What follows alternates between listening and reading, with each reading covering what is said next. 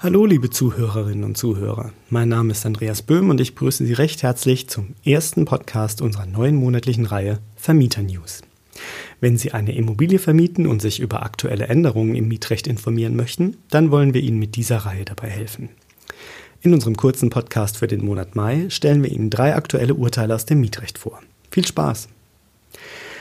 Der erste Fall betrifft ein BGH-Urteil zur Mieterhöhung. Folgende Situation. Ein Mieter stellt fest, dass sein Vermieter in den letzten vier Mieterhöhungsbegehren von einer falschen Wohnfläche ausgegangen ist. Also ficht er sie an, und zwar rückwirkend. Und das, obwohl er ihnen zunächst zugestimmt hatte. Aber ist diese Mieterhöhung vielleicht doch wirksam? Der Bundesgerichtshof entschied, und zwar ja, sie ist wirksam. Denn die Richter sagen, verlangt ein Vermieter eine höhere Miete und der Mieter stimmt zu, so bleibt die vereinbarte Mieterhöhung bestehen. Und zwar selbst dann, wenn sich später herausstellt, dass die Angabe der Wohnfläche fehlerhaft war. Und um die Wohnfläche geht es auch in unserem zweiten Fall.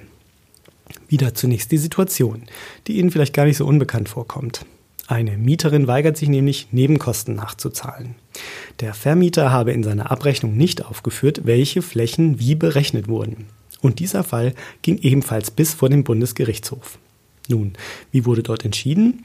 Die höchsten Richter vertreten die Auffassung, dass die Abrechnungen des Vermieters nicht aus formellen Gründen unwirksam seien. Nach ihrer Rechtsprechung genüge nämlich eine Betriebskostenabrechnung dann den formellen Anforderungen, wenn sie eine geordnete Zusammenstellung der Einnahmen und Ausgaben enthalte. So gehören in die Abrechnung bei Gebäuden mit mehreren Wohneinheiten folgende Mindestangaben. Zusammenstellung der Gesamtkosten, Angabe und Erläuterung der zugrunde gelegten Verteilerschlüssel, Berechnung des Anteils des Mieters und Abzug der geleisteten Vorauszahlungen.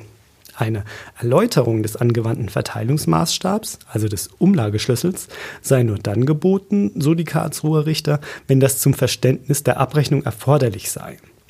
Der Verteilungsmaßstab Fläche, der ja hier von der Mieterin moniert wurde, sei aus sich heraus verständlich und müsse daher grundsätzlich auch nicht weiter erläutert werden. Diese formellen Anforderungen erfüllten die Betriebskostenabrechnungen des Vermieters.